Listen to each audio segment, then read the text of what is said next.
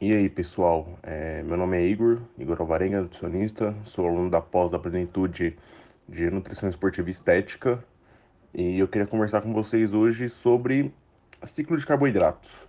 É, é uma estratégia que ela pode ser usada tanto na prática clínica de emagrecimento quanto na, no âmbito esportivo para atletas de fisiculturismo numa fase de pré-contest. Então, ali aquela fase que ele está quase subindo no campeonato.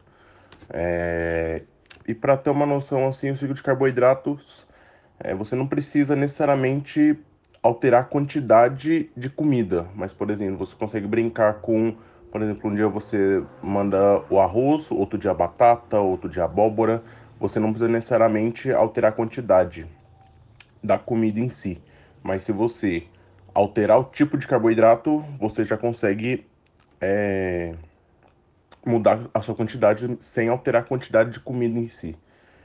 E para que esse, no âmbito esportivo principalmente, é, para que tenha um bom alinhamento é, em comparação ao treino, você tem que sempre estar tá alinhado com o treinador.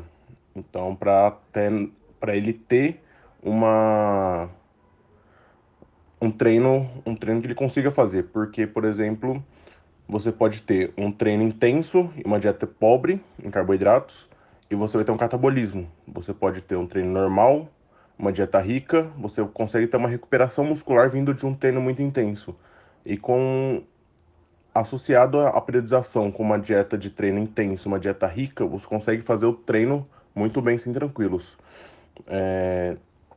Então você consegue fazer essa redução de carboidratos dois a três dias é, e você consegue manter a performance no treino, porque você consegue manter a, a insulina e melhorar a oxidação de gorduras. E dois a três dias de carbo baixo é, vai diminuir esse estoque de glicogênio e aí você joga o carboidrato dele um dia lá para cima. Então isso vai aumentar, vai recuperar o, o glicogênio muscular dele e vai fazer com que o músculo tenha uma aparência mais bonita até pensando no fisiculturismo. Então, por exemplo, um, você é, fez ali o seu cálculo de quantas gramas de carboidrato aquele atleta tem que comer por refeição. Então, você tem ali, vamos supor, 45 gramas de carboidrato numa dieta normocalórica.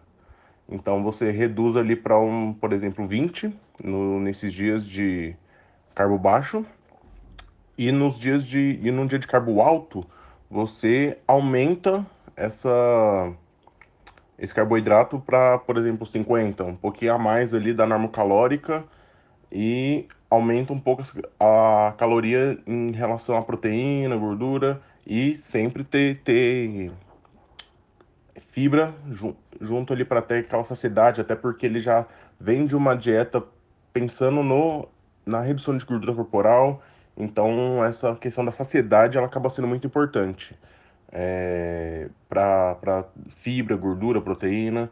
Então, e às vezes pro isso do ciclo de carboidratos até ajuda porque às vezes pode gerar algum tipo de compulsão por doce, geralmente, se o atleta ficar ali no num período muito longo com carboidrato baixo. Então, e nesses dias de carboidrato baixo, você consegue aumentar também a a, a quantidade de carboidratos com o consumo de frutas. Então, a quantidade de comida em si, né? É, com o consumo de frutas. Então, você reduz essa vontade de comer doce por, por esses. É, com, por esse consumo de frutas. Então, é mais ou menos assim que funciona o ciclo de carboidratos.